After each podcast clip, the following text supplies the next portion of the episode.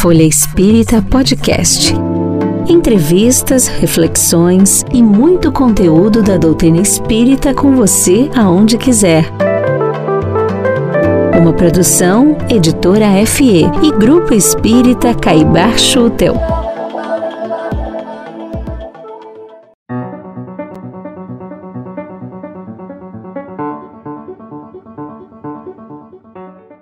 Olá, amigos e amigas.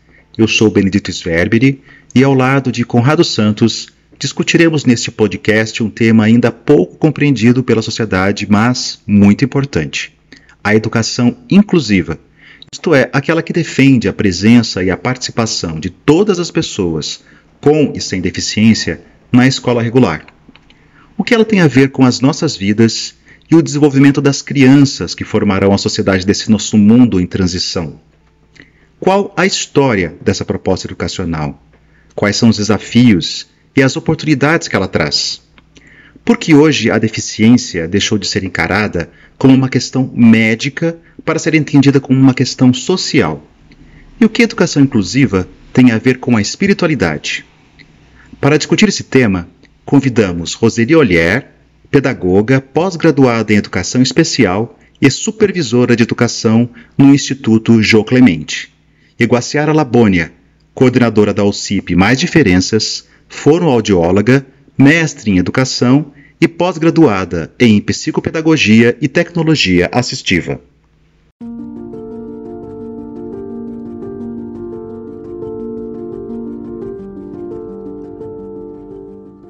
Roseli, uma boa noite para que a gente possa iniciar. Seja muito bem-vinda e vamos começar entendendo um pouquinho e incluindo na conversa os nossos ouvintes, gostaríamos que você dissesse para a gente o que exatamente nós vamos tratar hoje.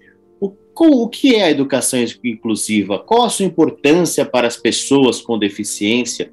O que a educação inclusiva difere de outros modelos para a educação deste público, Roseli? Bom, boa noite a todos, boa noite, Conrado, Benedito, Gaciara, é um prazer estar aqui com vocês, muito obrigada pelo convite, e eu atuo com a educação inclusiva, para a educação especial e para a educação inclusiva, há mais de 35 anos. Então, assim, eu vivo a educação inclusiva, eu vivo a educação especial na perspectiva da educação inclusiva, né?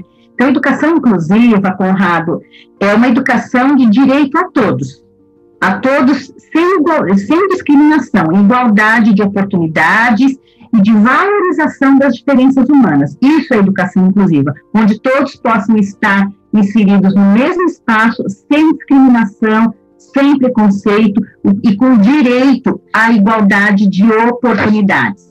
Né? A educação inclusiva, é, ela, ela, o, o que, que, é importante? A gente trabalha na proposta de valorização da, da, das pessoas, valorização à deficiência, de valorização à, à, à raça, de valorização a gênero. Então, a gente tem que respeitar todas essas diferenças e conviver com essa diversidade. Isso é uma educação inclusiva, é o respeito a todas as diferenças e a diversidade. É, e para que a educação inclusiva aconteça de fato, né, as escolas têm que mudar sua cultura mudar sua cultura pedagógica, principalmente, né, em respeito às diferenças, né, e, e, e políticas públicas. As políticas públicas têm que se, têm que avançar né, em, que, em, questões de diversidade, em questões de respeito. E o que, que a educação inclusiva difere dos outros modelos de educação? Né, é no sentido de respeitar e valorizar a diferença, isso é um grande ponto, e garantindo, assim, os direitos à igualdade e à acesso a recursos e estratégias acessíveis. É, uma educação, inclusive, ela valoriza a diferença e oferece a oportunidade para que essa pessoa tenha acesso, né, acesso a, ao, ao transporte, acesso à saúde, acesso à educação. Isso é muito importante ressaltar, que a acessibilidade, tanto arquitetônica quanto atitudinal, são fundamentais para que a educação inclusiva realmente aconteça. Isso é educação inclusiva. Então, muito já nos esclarece você dizendo que não se limita somente a pensarmos na inclusão das pessoas que têm alguma deficiência, mas na abrangência de tudo aquilo que for possível incluir diversidades, onde no final todos ganham, né? Eu acho que isso é muito importante. É isso mesmo, Conrado. Eu acho que a, que a inclusão é para todos, né? Para as pessoas com deficiência, para as pessoas sem deficiência, é, para é, os indígenas, para diversos gêneros né, de, de sexuais. Eu acho que a gente tem que respeitar a diversidade em todos os sentidos. Né? Então, a inclusão é isso, é o respeito à diferença e valorizar essa diversidade que nós vivemos, né? Isso é inclusão, é valorizar a diferença e conviver com essa diferença. Muito bom, obrigado, Roseli. E queria aproveitar esse gancho, né, que é muito importante, essa contextualização que a Roseli já trouxe aqui para o nosso público, e agora colocar também uma perspectiva histórica, né? A gente ouve muito falar de inclusão, inclusão, inclusão, mas isso é uma coisa é, relativamente recente no Brasil, né? É, acompanhando um pouco aí a, a, questão do movimento das pessoas com deficiência, a gente vê que antes elas estavam existia todo um tratamento assim muito voltado para a questão da deficiência em si, né, do cuidado, aquela questão médica que tinha que ser cuidado e tal, né? Então, era uma abordagem muito mais médica da deficiência e hoje, hoje existe um olhar que é mais social para a deficiência, né? Uh, eu queria, então, perguntar para a Guaciara como é que isso funciona, que conceito é esse, entendeu? Por que que evoluiu, né? A gente deixou, saiu desse olhar mais, assim, mais médico e hoje a gente olha para a deficiência como um problema social. Bom, Benê, eu, eu acho que assim, eu começo falando que eu acho que não é, uma, é um problema, é uma questão né? Então, porque se a gente começa com um problema, eu acho que assim, é uma questão mesmo social. Eu acho que quando a gente pensa e quando a gente vem de um modelo médico, né? Eu, acho que eu, tanto eu como o Roseli, a gente trabalha com a deficiência já há muitos anos, né? Então, acho que a gente já veio passando por todos esses modelos. Então, assim, o modelo, o modelo médico, na realidade, ele era muito focado, ele tinha uma lógica meio focada na incapacidade, daquilo que o, que, que o sujeito não tinha, né? Numa lógica muito mais voltada para um assistencialismo, um foco muito forte na doença, uh, na normalização, né? Eu acho que o modelo médico ele, ele, ele, ele carregava muito essas questões, né? uma normalização de corpos, né?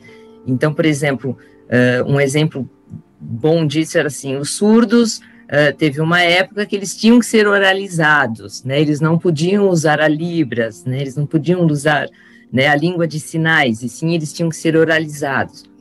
Então essa é uma é, é, é, é um modelo de normalização. Então a maioria ouve, a maioria fala, então os surdos também vão falar para eles poderem estar na sociedade. Eu acho que isso é muito diferente de um modelo social, né? Completamente diferente de um modelo social. Eu acho que começa com um movimento meio que pós-guerra do Vietnã, né, onde as pessoas começam a ter voz, né? Eu acho que no início, nos anos 2000, nos anos de 2000, tem um movimento muito grande das pessoas que é nada sobre nós, sem nós. É as pessoas com deficiência poderem falar por elas, né, e não as pessoas falarem é, por elas, e sim elas mesmas poderem falar, então, acho que isso é uma, uma, uma, uma foi um avanço muito grande que teve. Uh, eu acho que aí vem também, que eu acho que aí fortalece muito, que é a Convenção sobre o Direito das Pessoas com Deficiência, né? Porque a convenção ela vem com muita força e ela vai, ela, ela muda, é onde ela vai mudar esse, essa visão da deficiência. Então, ela traz um conceito completamente diferente daquele que existia. Então, e aí a convenção, ela é ratificada aqui, ela se torna lei aqui no Brasil, e isso é muito importante, porque ela, ela traz uma visão e, e uma... Ela, primeiro ela fala que a deficiência é um conceito em evolução, então isso já é, eu acho que muito bacana quando ela traz isso, e que resulta da interação entre as pessoas com deficiência e as barreiras, que eu acho que, que a Roseli traz, que é as barreiras uh, atitudinais e as barreiras físicas e muito mais atitudinal, né, no meu pensamento, do que física, porque física a gente monta uma rampa, né, coloca uma barra, mas a atitude, eu acho que ela demora um pouco mais. Então, eu acho que a, a atitudinal é muito mais, mais forte. E aí ela fala que a deficiência está em interação com isso, né? Então, na realidade, o, o que que acontece? Eu tenho uma deficiência, se eu tenho um ambiente inclusivo, né? Se eu não tenho barreiras, eu estou em igual oportunidade, igualdade de oportunidades como toda qualquer outra pessoa. Né? Então, a minha deficiência como ela existe, sim, ela existe, não estou negando a deficiência, né? mas eu posso estar no mesmo ambiente que todo mundo, eu posso ter o mesmo acesso. Se eu tenho, se eu sou surdo e eu tenho aqui um intérprete de Libras, eu tenho igual oportunidade de todos. Se eu tenho acesso à educação, né? Se eu tenho um professor, que nem a Roseli diz, né, que pensa uh, num trabalho de uh, diversificado, pensa na maioria das crianças, que nem ela traz, que eu acho que é super bacana, né, Roseli? Que assim, eh, não são só as crianças com deficiência, são as crianças que vêm é, de um lugar, às vezes, muito precário, são as crianças estrangeiras, que hoje tem muitas dentro da escola. Né? Então, se eu vou mudar a minha forma de trabalhar, se eu penso num planejamento muito mais amplo e muito mais diversificado, eu vou incluindo a todos, né? Então, acho que o modelo social da deficiência traz muito isso, essa questão das barreiras, né? E que a hora que eu vou quebrando essas barreiras, né, eu vou não deixando de ter a deficiência, mas eu vou tendo as oportunidades que todos podem ter. E a, a gente é, tem acompanhado e sabemos que o, nem sempre isso que você estava nos contando, Guaciara, dessa, dessa, desse amadurecimento de pensamento, nós sabemos que nem sempre o Brasil adotou este modelo de educação inclusiva. Essa é praticamente uma conquista das últimas duas ou três décadas. Como que o país evoluiu em termos legais para que a gente chegasse até aqui? E essa é uma tendência é, que realmente tem sido é, internacional, tem acontecido em outros países. Temos boas histórias, bons exemplos dos quais a gente possa realmente aprender e trazer para o nosso modelo? Olha, eu acho que a, a, quando se fala em termos de política no nosso país, eu acho que nós tivemos um, um grande ganho, né? E quando foi? Uh, foi em 2008, da política nacional, na perspectiva da educação inclusiva. Então, que foi um grande ganho para nós. Ela tem o quê? Ela tem 12 anos. Eu acho que a partir daí é que ela começa né, a ter uma força maior. Eu já venho, né, e acho que a gente já vem lá na Mais Diferenças, e eu venho anteriormente a isso, brigando e lutando, só que é uma coisa de minoria. Eu acho que quando entra a política nacional, né, a política nacional, a perspectiva da educação inclusiva, ela entra com uma força muito grande. Então, isso foi um ganho, eu acho que muito grande que nós tivemos, né? Porque ela garante as crianças com deficiência estarem nas escolas regulares e não mais nas escolas né, segregadas. Aí depois vem a convenção, que é outro ganho, com a ratificação, né? Onde também vai falar da educação, e aí ela reconhece o direito das pessoas com deficiência e também efetiva esse direito, né? Não discriminando, e que as pessoas com deficiência têm que estar nas escolas regulares. Então é, é outro ganho, né? É... Só que eu acho que hoje, infelizmente, essas conquistas estão sendo ameaçadas. Né? E é uma ameaça muito grande, é um retrocesso muito grande se isso acontecer. Eu acho que não é de um dia para o outro que a gente faz inclusão. A inclusão tem que ter uma mudança de mentalidade, tem que ter uma mudança né, na sociedade muito grande. Mais pessoas precisam entender um pouco como se dá a deficiência então a gente vinha num processo de ganhos, de ganhos, e aí entra agora um retrocesso muito grande. Então, assim, é uma ameaça muito grande que a gente está vivendo hoje. Né? E que se a gente não brigar. Fala, fala, Roseli, pode complementar, fala. Ah, você acha importante esse, esse debate, né? Que é assim, que o Brasil ele saiu de um modelo de integração que, é, que a pessoa com deficiência tinha que se adaptar ao ambiente para um modelo, né, nesse movimento, né, com todas essas conquistas que nós tivemos com a Constituição, com a, a Declaração de Salamanca, com a Convenção dos Direitos da Pessoa com Deficiência, com o decreto é, 7.611, que fala do direito da pessoa com deficiência ao atendimento educacional especializado, e com a LBI, que é a Lei Brasileira. Uhum.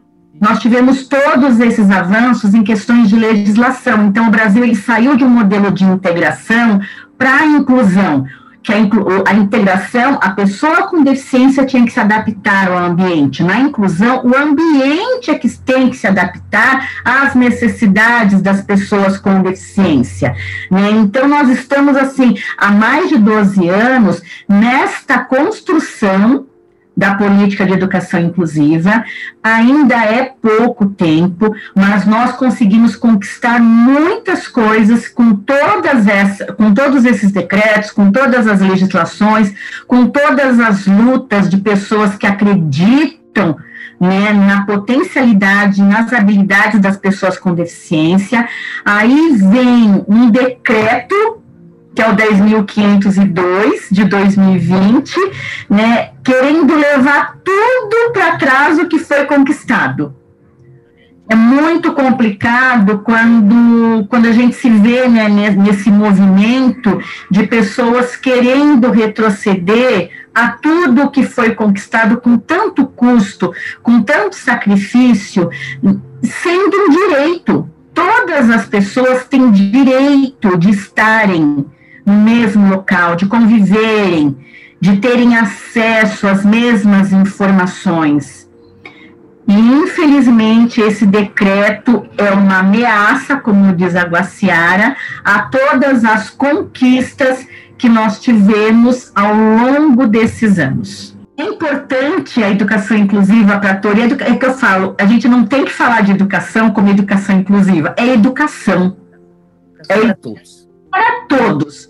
Essa palavra inclusiva não poderia existir, porque é educação. Todos têm direito à educação em igualdade de direitos, em igualdade de oportunidades, em, em, direitos de ter acesso e recursos de acordo com a necessidade de cada um, porque cada um aprende de uma forma, cada um tem o seu ritmo de aprendizagem, tanto as pessoas com deficiência quanto as pessoas sem deficiência, cada um tem o seu ritmo, cada um tem a sua habilidade, a sua potencialidade e a sua dificuldade.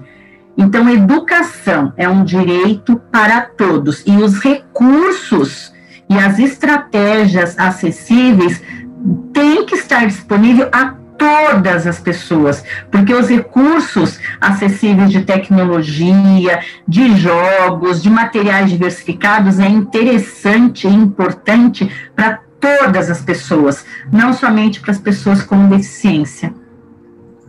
E é, e é, incrível isso, porque, por exemplo, se eu penso numa aula, né, eu tenho pessoas com deficiência, eu tenho que pensar numa aula, por exemplo, de ciências, né, e que eu tenho que usar materiais para que eu tenha uma criança surda entenda, para que eu tenha uma criança, né, com deficiência visual entenda, uma criança com deficiência intelectual, e eu uso esse recurso, ele vai servir para todas as crianças de uma forma incrível, porque é muito mais gostoso uma aula, né? Uma aula visual, uma aula da brincadeira, uma aula onde eu posso disponibilizar as coisas, uma aula onde eu posso mostrar um filme diferente. Todo mundo vai ganhar com isso. Eu acho que a inclusão ela tem muito ganho algumas pessoas ainda não conseguiram. É, é uma questão de cultura, né, Guaciara? A cultura das pessoas tem que ser é, mudadas, né? Então, o Brasil ainda ele tem uma cultura.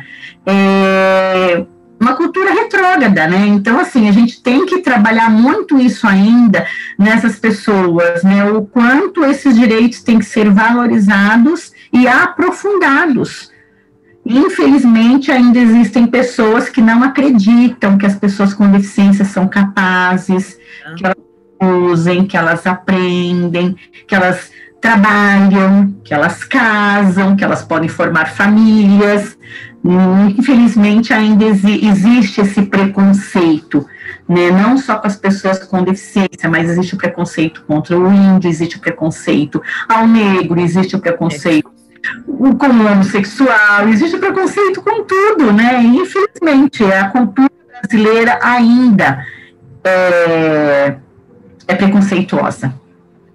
É, você tocou num ponto, você é Guaciara, é, Roseli, a respeito da mudança de cultura, né?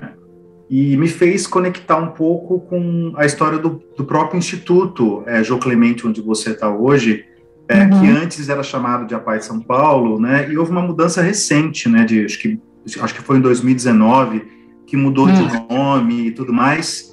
E, e a APAI, assim, pelo menos eu, eu venho de uma cidade pequena, ela é conhecida por uma abordagem que é uma abordagem de, olha, vou levar uma criança para cuidar bem dela, porque acho que tem essa intenção boa da parte das pessoas também, né? Uhum. Mas num espaço, um espaço só para ela, né? Digamos assim, coloca ela lá junto com as outras crianças com deficiência e tem a escola do lado de cá, né? Então tem essa visão, mas aí eu, eu, eu coloco esse questionamento para você, para você esclarecer o que, que mudou, inclusive como é que está essa discussão aí para o nosso público entender um pouco melhor. Isso. É, nós éramos meia pai de São Paulo até é, novembro de 2019. É, existem mais de 2.500 APAIs no Brasil inteiro e nós fazemos, e todas as APAIs, elas são independentes uma das, umas das outras, mas são vinculadas a uma federação. E a APAI, as APAIs, elas trabalham na perspectiva de escola especial, segregação onde somente pessoas com deficiência convivem com pessoas com deficiência. E a PAI de São Paulo, a diretoria da PAI de São Paulo já estava incomodada há alguns anos com essa situação, porque nós sempre acreditamos no potencial das pessoas com deficiência, nós sempre, sempre lutamos pelos direitos das pessoas com deficiência. E a dona Jo Clemente, que foi a fundadora da PAI de São Paulo, ela era uma grande lutadora pelos direitos da pessoa com deficiência, porque ela teve um filho com deficiência intelectual, que era o, que era o Zequinho.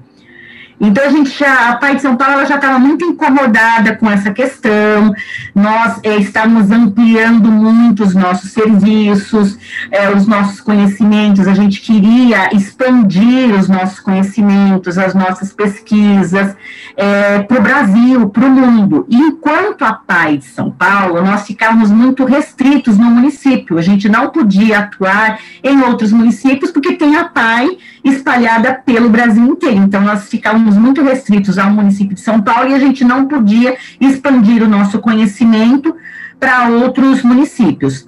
É, e aí, com a, com a partir do decreto é, da política de educação especial na perspectiva de educação inclusiva em 2008, a diretoria da PAI de São Paulo decidiu pelo fechamento da escola especial. Então, nós fechamos a Escola Especial da PAI de São Paulo em 2008 e passamos a realizar o atendimento educacional especializado no contraturno escolar. Os alunos que eram da Escola Especial foram inseridos em escolas regulares e nós fizemos um acompanhamento desta transição e passamos a, a atendê-los no modelo de atendimento educacional especializado. E aí a camisa de APAI não cabia mais, porque nós estávamos caminhando na contramão das outras APAES, do que as outras APAES acreditavam que era modelo de escola especial. E aí chegou um momento que não dava mais, a gente tinha que, que, que, trabalhar nessa perspectiva de educação inclusiva, a gente queria ampliar os nossos conhecimentos, a gente queria é, ampliar os nossos atendimentos para outros municípios, para outros estados e até nível internacional, e para isso nós tínhamos que deixar de ser a de São Paulo. E aí nós nos tornamos Instituto Jô Clemente, que foi uma inspiração, né, um nome, na Dona Jô, que foi a fundadora da PAI de São Paulo. Vou aproveitar agora e fazer uma pergunta para a nossa Guaciara.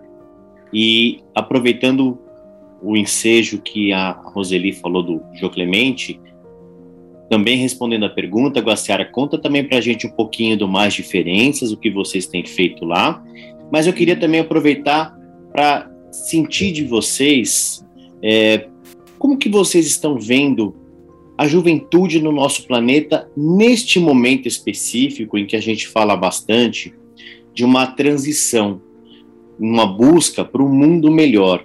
E uma questão que a gente tem visto muito forte nessa juventude é uma questão da interseccionalidade, que é quando uma ou mais formas de preconceito afetam uma pessoa.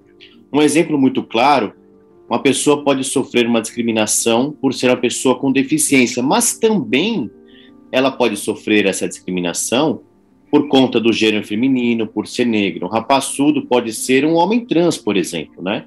Como que essas questões é, que hoje são tão presentes no nosso dia a dia, a gente vê isso com tanta força, principalmente nessa juventude, como que essas questões são trabalhadas dentro da educação? Conta um pouquinho para a gente do mais diferenças e depois como você está vendo é, este momento, essa juventude neste momento que nós vivemos no mundo. Tá, deixa eu fazer ao contrário, posso? Porque aí depois eu falo da mais diferenças, porque aí eu entro numa pauta. Você pode eu acho tudo. Que, eu, eu acho que assim, uh, e, e, é, é, muito importante isso que você está trazendo, né? Eu acho muito importante, porque e a gente tem que começar desde pequenininho nas escolas mesmo, pensando nisso. Porque a deficiência, na realidade, ela tem que ser transversal a todos os movimentos, porque ela é uma pessoa, né?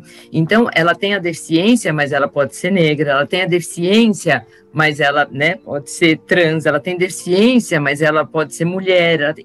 Então, assim, a pessoa com deficiência, que nem a Roseli trouxe, ela é uma pessoa que ela tem que estar no mundo, ela tem direito ao trabalho, ela tem direito a formar uma família, ela tem direito a tudo isso. Só que é, eu não sei como é que você vê, mas ainda eu vejo nos movimentos sociais uma não inclusão da deficiência. Então, tem um movimento das pessoas negras, tem um movimento das pessoas trans, tem um movimento que apoia as mulheres. E aí, quando você vai entrar com a pauta da deficiência, a deficiência não está ali. Né? Então, eu acho que isso a gente vai trazendo, pelo menos lá na Mais Diferenças, eu vou trazendo muito isso na formação dos professores, né? Principalmente como estão chegando muitas crianças, por exemplo, de outros países, né? E essas crianças são estrangeiras e têm uma deficiência, por exemplo, né? Então essas crianças são estrangeiras e têm, ou essa criança é negra, né? E tem uma deficiência, ou essa criança é negra e ela chega, né? É, de uma forma que às vezes é difícil de uma aceitação na escola, porque da onde ela vem, do lugar que ela vem, então, ela é filha de, de dois pais ou ela é filha de duas mães, né? E ela tem uma deficiência. Então, assim, eu acho que é uma briga, é uma luta, e isso tem que ser muito trabalhado dentro da escola, porque eu acho que é uma mudança de cultura também, né? É ver a pessoa com deficiência inserida em todos esses movimentos. Né? O que eu ainda acho que às vezes esses movimentos também são muito separados. Né? Então, o movimento então, da mulher. Ciara, complementando a sua fala, esse trabalho ele não tem que ser feito, esse trabalho de formação, pelo menos na minha visão, tá somente com os professores, mas com os estudantes também, com as crianças, né? explicar para eles o que é educação, o que é educação inclusiva, o que é pessoa com deficiência. Uhum direito dessa pessoa com deficiência, o que é essa diversidade, por que, que eles estão aqui junto com a gente. Então, explicar para essas crianças, gente, a gente tem, é, tem um trabalho muito forte lá no Instituto de Clemente também, de trabalho com, com os, os nossos jovens, com estudantes, né? Explicar para eles, eles têm que ser é, os autores deles também, eles têm que ter voz, né? Lutar pelos direitos deles, de falar por eles, né? Então, assim, eu tenho uma deficiência, mas antes de ter uma deficiência, eu sou o João, eu sou a Maria, eu sou o José, como todo mundo. Eu tenho uma dificuldade, como você também tem alguma dificuldade. Então, a gente tem que fazer um trabalho muito forte com os professores, a gente tem que fazer um trabalho muito forte com as nossas crianças e com os familiares. Porque, às vezes, Conrado, Benedito, o preconceito não está na criança.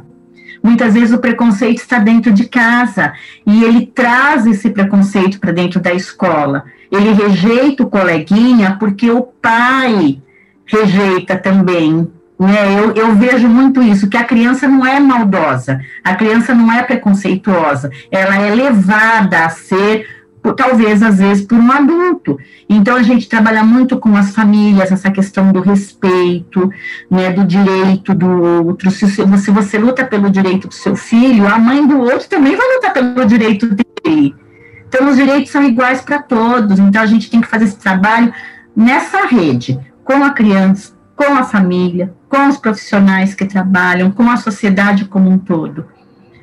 Isso é muito com o jovem com deficiência, né, Roseli? Porque uhum. eu trabalho com muitos jovens com deficiência que é para eles poderem e isso, nossa, isso está sendo tão lindo um trabalho que a gente está fazendo, para eles aceitarem a questão da deficiência, às vezes é muito difícil para eles, uhum. principalmente a deficiência intelectual, de falar eu tenho uma deficiência, né, mas eu sou uma pessoa. Isso tem todo um trabalho, porque isso vem lá da base, da família, uhum. né, da sociedade que não aceita. Então, como é que eu vou aceitar a minha deficiência? E, e quando você começa a dar um lugar para essa pessoa, né? Tem um moço com deficiência que tem 21 anos e eu comecei a fazer um trabalho com ele. ele hoje está lá na Mais Diferenças e ele ajuda a gente. Ele está no grupo da de fazer os livros de leitura fácil, né? Porque os livros de leitura fácil são feitos com todas as pessoas uh, juntas, com e sem deficiência. E aí e a gente leva ele nas formações, porque a gente está fazendo uma série de formações, porque nós fizemos agora um projeto nos livros, e ele é um formador como eu, e ele vai junto comigo, ele vai junto com a Carla. A diferença que ele foi tendo, sabe, de uma pra primeira formação para outra, porque a hora que você dá um lugar e ele vai falando, então hoje ele fala, eu sou uma pessoa com deficiência, eu tenho minhas dificuldades. E aí ele vai falando, mas vocês não sabem o que é levantar todo dia e enfrentar, sabe? Vocês não sabem o que é não conseguir ler um livro e não entender um livro. Né? Então, quando a gente pensa em fazer um livro de leitura fácil, é para todo mundo, ele fala, é para quem também não tem um livro, para quem nunca teve acesso ao livro. E ele vai falando como os professores têm que lidar com os alunos com deficiência. Gente, é um, olha, é uma aula, né? É uma aula. E assim, e, e, o que é muito bom é ele falando por ele, não sou uhum. eu que estou falando que não tem uma deficiência, né? A voz é dele, né? Sim. E aí, complementando, Conrado, que você falou, eu acho que há mais diferenças. Ele é uma ONG, né? Uh, desde foi fundada em 2005 e a gente trabalha com educação e cultura, né? E a gente trabalha com educação e cultura muito junta, porque a gente acha que né, a, a, a cultura está na educação e a educação está na cultura. Então, esses dois, esses dois, uh, essas duas, essas duas vertentes, elas estão muito juntas. E nós temos muitos materiais também, para quem quiser, disponíveis no nosso site. Né? Então, tudo que a gente faz é, dos projetos, a gente coloca lá. É, então, nós temos, os livros estão lá, os livros acessíveis, então as pessoas podem acessar, né? Uh, tem materiais, muitos materiais pedagógicos que a gente faz, então a gente dá acesso a todos. Né? Tem livros, tem mediações, tem, tem uma publicação de mediação de leitura que é super importante. É, e assim, então é isso que a gente trabalha. Então tem. Nosso site é aberto e, né, e, é, e aí todo mundo pode acessar. Muito bom, muito bom. Parabéns pelo trabalho com a Ciara. E você falou uma, utilizou uma expressão que é o para todos, né? E eu queria perguntar para a Roseli, é, porque, diferentemente dessa expressão para todos, é, tem ganhado corpo aí na mídia alguma polêmica a respeito da escola, né, motivada aí por conta da discussão do decreto, né, que está tá sendo debatido inclusive no STF, é, de que a criança com deficiência, ela não só tem que ter um lugar especial, como olhando para as outras crianças as crianças com deficiência atrapalhariam as outras crianças, né?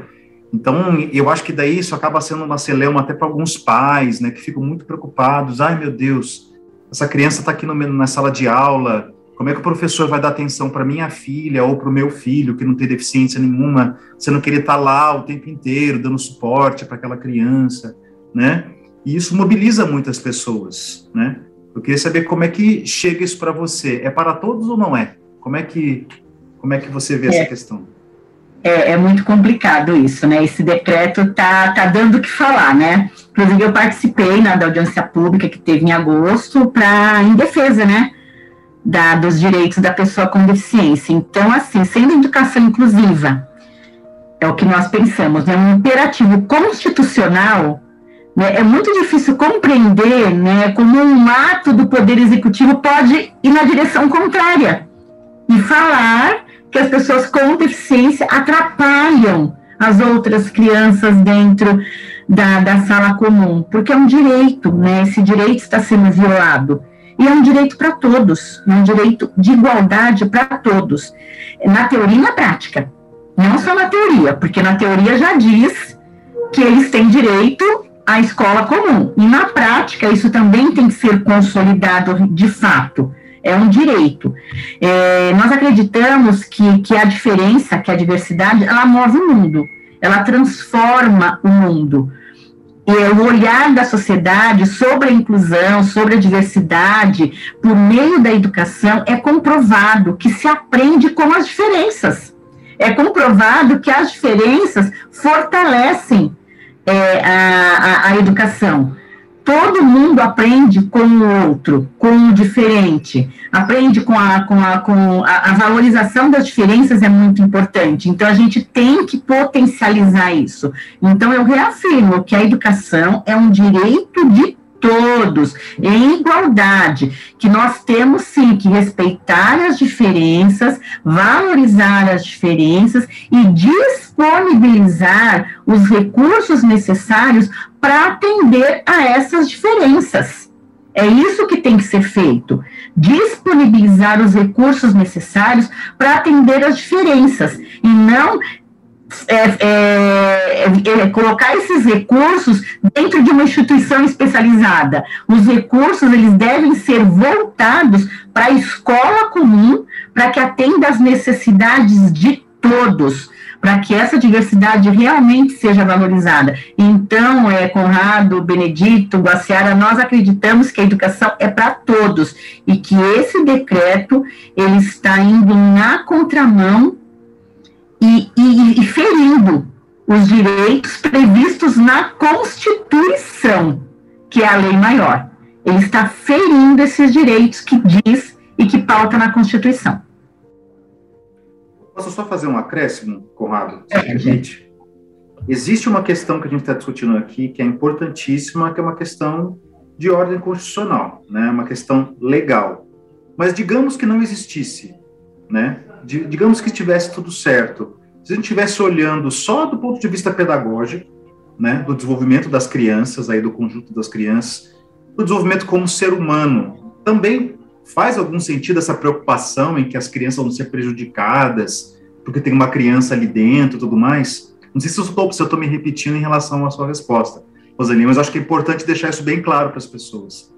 É, em, em hipótese alguma, as crianças sem deficiência são prejudicadas por, por, por estarem é, convivendo com pessoas com deficiência. Isso não é real, isso não é fato, isso foi, foi, já foi comprovado, gente. Eu tenho uma pesquisa que eu fiz, eu acompanhei no fechamento da escola especial do Instituto João Clemente em 2008, como eu já citei para vocês, eu fiz o acompanhamento dessa transição da educação especial da educação inclusiva, é, indo às escolas, orientando professores, observando eles em sala de aula, e depois eu escrevi uma pesquisa, tem um estudo comprovado que o benefício da inclusão é para todos tanto para as pessoas com deficiência quanto para as pessoas sem deficiência.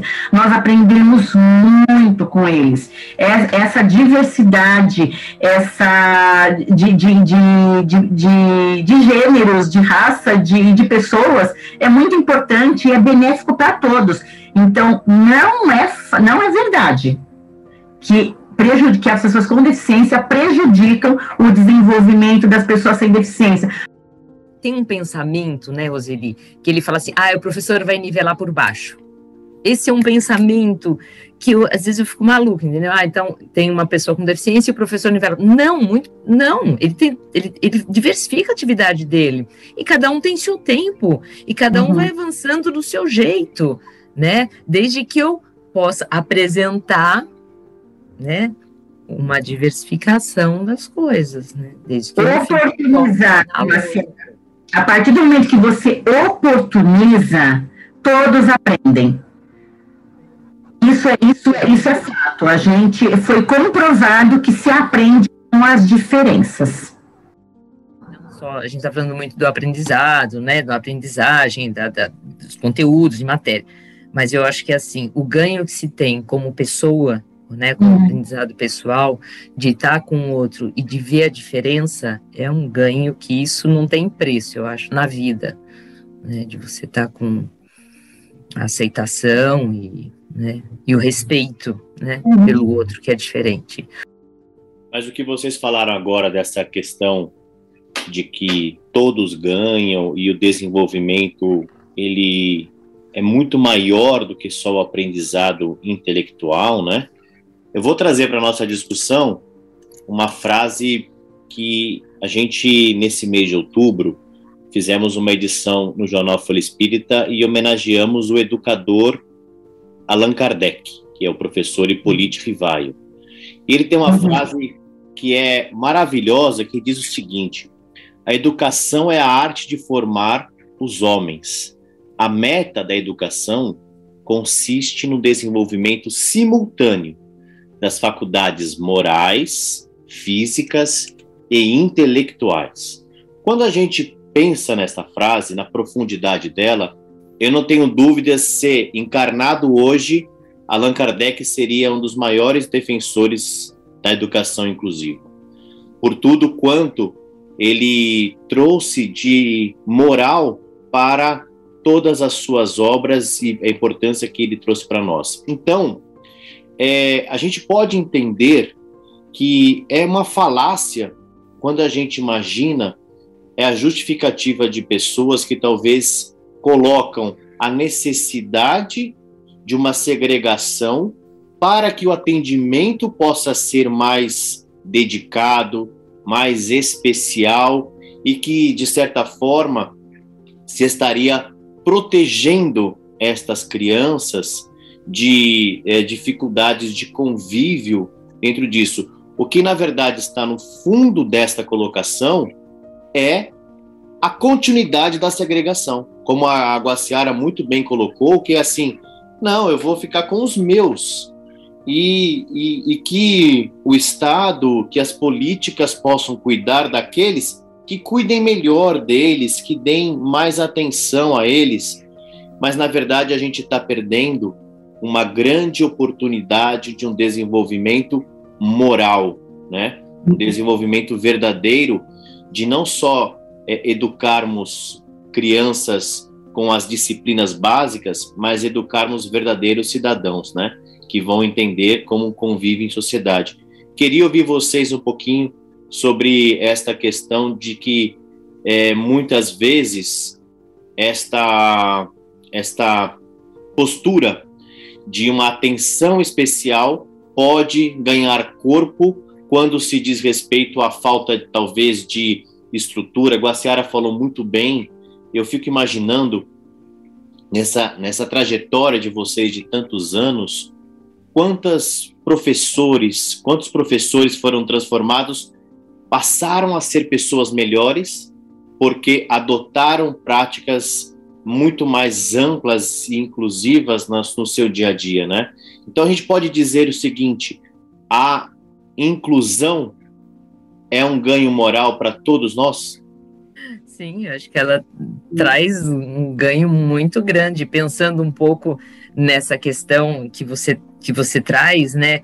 De você falar de que quando a gente, ah, eu vou deixar ali para ele proteger e para proteger o, o é melhor porque ela é especialista, então ela vai trabalhar com ele. Isso para mim é uma grande ilusão, né? Uma uhum. grande ilusão, porque não é com igual que eu aprendo, né? Eu vou aprender com diferente, isso é uma verdade, né? É, eu acho que isso faz muito parte de uma coisa assim que a gente chama de assistencialismo, né? E que isso é muito forte ainda na nossa sociedade. Né? As pessoas olham para as pessoas com deficiência, ainda tem uma questão, né, quando elas não querem ficar perto, de assistência, né, de falar, ai, coitado, ai, ele não consegue, ai, ele não pode, ai, que judiação, né, eu estava falando do Diego Benedito, que amor não tem nada a ver com isso, né, e uhum. eu acho que isso é uma, uma coisa que a gente precisa pensar muito, né, e, e, acho que todas as pessoas precisam parar para pensar, amor é completamente diferente de ser assistencialista, Né? O assistencialismo não é nenhum amor, não, muito pelo contrário, né? Eu vou só, só segregar, só segregar a pessoa, né? É, um lugar especializado não vai trazer benefício nenhum para as crianças, né? As crianças precisam estar na vida, né? Elas precisam conviver com outras crianças, elas precisam brincar. Ela tem o direito de brincar. Muitas vezes a criança com deficiência não brinca, né? Então, isso é uma coisa séria se a gente for pensar na primeira infância. Né? Ela precisa fabular, né? ela precisa imaginar, como todas as crianças, e ela faz tudo isso. Só que tem uma coisa que às vezes as pessoas acham que as crianças com deficiência não fazem, ou não podem, ou são incapazes. Né? Então você tem que ver como elas fabulam, como elas brincam, como elas, a hora que você dá a oportunidade, elas vão embora. Sabe? Essa semana eu entrei numa sala onde tinha um aluno com autismo paralisia cerebral e autismo, né? Assim, um diagnóstico muito precoce para o meu, meu gosto. Mas assim, tudo bem, ele tem algumas características. E aí, quando eu comecei a contar uma história, eu comecei a trazer toda, mas eu comecei a contar uma história com todo, com toda, com todo o meu arsenal ali de tudo que eu trouxe, e eu ia, e eu vinha, e eu trago bucha, e eu punha. E aí eu, eu também fazia, porque esse menino não fala, e eu fazia Libras junto. Então chegou uma hora que ele me olhava e eu falava assim, e a lagarta continuava com fome, e ele fez o gesto. Então quer dizer, olha que ganho, né? Que é isso. Então, é, falar não, ele não pode, não, ele fica solto. A hora que eu entrei, ele estava sentado num canto, né? É, com uma VE ele gosta de trem, com um trem ali. Eu falei, não, ele vai vir para o meio das crianças, eu vou contar a história, vou contar a história para todo mundo. E ele ficou ali sentado o tempo inteiro. Quer dizer, não acreditar. Né? Então é isso. Então, é, eu acho que quando eu não acredito é muito duro isso, né? É muito duro. Eu acho que amar é deixar que o outro possa se desenvolver, né? É dar oportunidade, acreditar, é dar liberdade de escolha, né? Jogar no mundo, é dar independência, né? Eu acho que isso sim é o amor, né? E eu acho que quando você fala do moral, lógico que a gente tem um ganho muito grande. Né? Só complementando a sua sala, é quando a gente fala de amor e cuidado, acho que amor e cuidado a gente tem que dar para todo mundo, não é para todas as pessoas. Só que a gente tem que tomar cuidado com esse amor e cuidado, não é, se confundir com proteção exacerbada, com uma super proteção. As pessoas com deficiência, elas não precisam ser super protegidas, e nem protegidas, e nem colocadas dentro de uma redoma. Elas precisam de recursos adequados para que elas possam adquirir independência e autonomia, como qualquer outra pessoa. Então, a gente tem que dar o carinho e a atenção e o amor para todas as pessoas, mas com essa questão do cuidado para não superproteger, para não segregar, e pensando no desenvolvimento, como disse a Guaciara, da autonomia e da independência de todas as pessoas. É esse que eu acho que é o, que é o grande objetivo, porque você fazer por ele, você proteger, você separar, achando que está dando, uma, dando amor, porque você está separando ele junto com um especialista no local onde ele vai ficar né, seguro, isso não é amor, isso não é carinho, isso é desrespeito a um direito. Existe uma discussão que eu queria colocar aqui né, para a conversa, que é, olhando do ponto de vista espiritual, digamos assim, que é olhar para as pessoas com deficiência como sendo pessoas Aí a gente volta para o olhar piedoso, mas do próprio movimento espírita, que fala, ai, coitada, ela deve ter débitos pesadíssimos de outras vidas, entendeu? Ela está aqui resgatando uma série de coisas e tudo mais. Então, eu queria saber a opinião de vocês, eu sei que a Guaciara é espírita também, né? Você acha que faz sentido esse tipo de pensamento? Até eu queria ouvir o Conrado também, que deve ter uma opinião interessante sobre isso. É, eu, eu acho que assim, uma das coisas que o Espiritismo me ensinou é que quando a gente reencarna, a gente tem a grata. Tem uma. Como é que vai, como eu posso falar, né? É que é o esquecimento, né? De você não lembrar do que você foi, daquilo que você. Né? Por quê? Porque isso tem um porquê, né? Eu acho que dentro do Espiritismo isso tem um porquê. Então, você olhar para a pessoa só porque ela tem uma deficiência, você pensar o que ela fez no passado não importa. Eu acho que eu não concordo nem um pouco uhum. com isso, né? Porque eu acho que você, todos nós estamos aqui por algum motivo, né? A gente está num lugar, acho que não é por acaso, mas também a gente escolhe os nossos caminhos. Né? Eu trabalhava muito com jovens na, em relação ao espiritismo e eu trabalhava muito com eles. Né? Eu tinha um grupo de jovens, eu gostava muito uma época.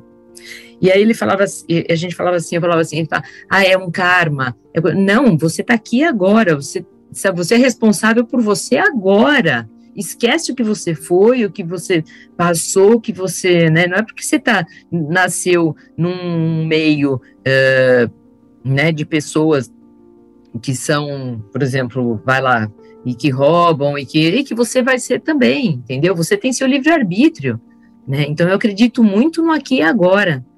Né? Então, se eu tenho uma criança com deficiência, é, eu não vou pensar o que, que ela foi, o que, que ela deixou de ser. Ela está ali, eu tenho que trabalhar com ela. Né? Se eu tenho um filho com deficiência, ah, não, eu tenho um filho com deficiência, eu vou ter que, sim, passar por um luto que não é fácil, né? Porque acho que para a família não é fácil passar pelo luto, né? É deixar de lado, né? Para não falar uma coisa mais forte, mas o meu filho idealizado que eu tive, né? Que eu pensei que poderia ter um filho, e, e olhar para esse filho agora, esse filho real, e trabalhar com ele. Então, eu acho que é muito olhar o aqui e agora, né? E não no que ele passou, e não no que aconteceu, né? Eu acho que a gente tem uma coisa muito boa, né? Que é o esquecimento, porque senão acho que a gente não ia conseguir viver. Nos enlouquecer, né, Guaciara? E eu concordo com você, Guaciara, que assim, é, eu particularmente, eu também não, não vejo dessa forma, que eles nasceram com alguma deficiência por um, por um castigo de algo que foi feito em outras vidas, e eu também, particularmente, não, não vejo dessa forma, e, e eu hoje não aqui. Se nasceu com uma deficiência, é porque tinha que nascer com aquela deficiência, e a gente vai lidar com aquilo da melhor forma possível, ou como mãe de uma pessoa com deficiência, ou a pessoa mesmo com deficiência, o que, que a gente pode fazer para que ela se desenvolva, para que ela tenha independência, para que ela tenha autonomia, mas é no hoje, no agora se aconteceu alguma coisa lá atrás e ela veio com uma deficiência por conta de alguma coisa lá atrás, eu não, eu não vejo, eu não penso nisso, eu não penso no que possa ter acontecido lá atrás e o que, que vai o que, que vai né, interferir no agora. Não, eu não, eu também não vejo por isso, por este caminho. Eu tenho um pouco de receio de uma acomodação, né? Sim. Então, por exemplo, porque eu acho que é, ver por esse, olhar para esse viés, é, é um pouco de assim, é, é falar, ah, então é isso mesmo, é assim, eu me acomodo com isso. Não, eu acho que, né, eu não, é não posso me acomodar. Eu me conformar porque tinha que ser. É, né? é, uhum. Não, tinha que ser, então eu vou me conformar com essa situação. Eu também não vejo, não vejo dessa forma. É muito interessante vê-las falar sobre isso, porque a, a própria Guaciara, que já com certeza teve contato com muitas pessoas do movimento espírita, e a Roseli também tendo esta visão, é, muitas vezes o movimento espírita, e aí eu não digo o espiritismo, digo mesmo o movimento espírita, está muito calcado nessa visão pretérita. E se há uma coisa que o espiritismo não é, é algo que não vive o presente, porque aquilo que Kardec nos ensina diz respeito à autonomia moral e intelectual do espírito. E ganhar autonomia significa progredir avançando com as duas asas que nós temos que desenvolver, a intelectual e a asa moral, né? Então a gente vê, tem um texto no Evangelho segundo o Espiritismo, que é um texto chamado Sob Outro Ponto de Vista. E esse texto, ele diz respeito a uma perspectiva da gente olhar a vida muito mais além do que esse retrato dessa fotografia desta vida, né? E o, o ponto que vocês colocam é muito interessante, que é, muito bem, mas o que vem amanhã? O que esse espírito que trouxe uma deficiência, e não importa as razões, não podemos é, continuar, de certa forma, é, julgando e, e dizendo: ah, ele foi um assassino em outra vida e agora ele traz isso, ele fez isso. Nosso Mestre Jesus nos disse assim: Eu não vim curar os sãos, mas sim os doentes. E como se cura um doente de uma vida atual, seja qual for a razão, para uma vida futura? Amando, incluindo, respeitando, valorizando, para que este espírito que nesta existência atual está vivenciando esta situação possa regressar para a verdadeira vida, que é a vida eterna, a vida futura, melhor, diferente. Ele é digno do nosso respeito, da nossa, do nosso esforço enquanto. Porque no, no céu e inferno, Kardec também nos ensina assim: que a felicidade é uma conquista de qualidades que são qualidades que você não faz de forma individual.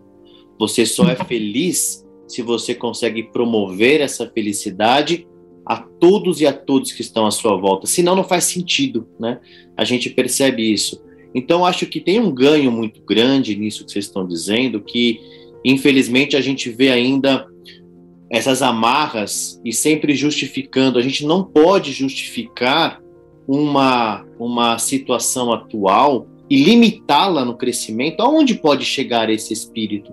Quais são as potencialidades da alma que ele pode colocar nessa existência? Somos nós que vamos dizer, ah, ele só pode ir até aqui, mais do que isso não dá, não, não dá para ele porque a gente está exigindo demais. Não, vamos como sociedade, como cristãos, dar a eles todas e como a Roseli bem falou, a Guaciara também, não só todas, mas condições iguais a todos os outros seres para que ele possa alcançar o máximo de potencialidade aqui e agora. E quer saber? Pouco importa o que ele foi.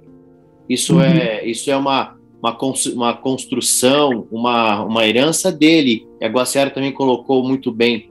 Que bom que há o véu do esquecimento que nos traz essa, essa visão presente, mas ela só faz sentido se nos der chance de olhar para o futuro e não nos dar chance de justificar o presente através do passado. O passado não vai voltar, mas o presente está sendo construído. E este espírito pode regressar desta existência vencedor não só pelo esforço próprio, como a, Roseli também muito bem colocou, que ele precisa ser, de certa forma, é, lutar por aquilo que ele precisa, fazer um esforço adicional, buscar a sua inclusão, mas também por um esforço da sociedade e de todos nós, dando a ele perfeitas condições. Né? Eu acho que é uma, uma leitura muito mais é, fraterna da doutrina espírita quando a gente pensa de uma maneira tão bela e tão profunda como que vocês nos ensinaram hoje. Muito, muito obrigado pelos ensinamentos que a gente percebe que a moral e o amor, eles independem de credo, independem de rótulos, mas eles residem na verdadeira humanidade que nós podemos colocar em prática nas nossas vidas, né? Obrigado pela oportunidade de aprender tanto com vocês. Eu também agradeço aí as informações é, que vocês passaram, uma admiração enorme pelo trabalho que vocês realizam, e sim, é, trocando aqui né, conhecimentos. E no final das contas eu tiro como resumo, né, de que é, dentro das nossas possibilidades de evolução espiritual, isso de cada um, independentemente de ter deficiência ou qualquer outra questão, é, existe um exercício de aprimoramento do conhecimento, que é o que a gente está trocando aqui, mas sobretudo de amor, né? E o amor ela se dá é, justamente é, na, na, nessa construção coletiva de uma sociedade que, que sempre olha com outros, com olhos de ver, né? E, que de fato se toca pelo outro e que não, não só passa pelo outro ou entende que o outro é uma coisa que está no meu caminho, né? Esse avanço civilizatório que todos nós queremos para o nosso planeta, ele vai por essa seara que a gente, que vocês colocaram tão é, lindamente aqui nessa noite. Conheça também o jornal Folha Espírita e os livros e e-books da FE Editora. Siga-nos no Facebook, Instagram, Twitter e YouTube.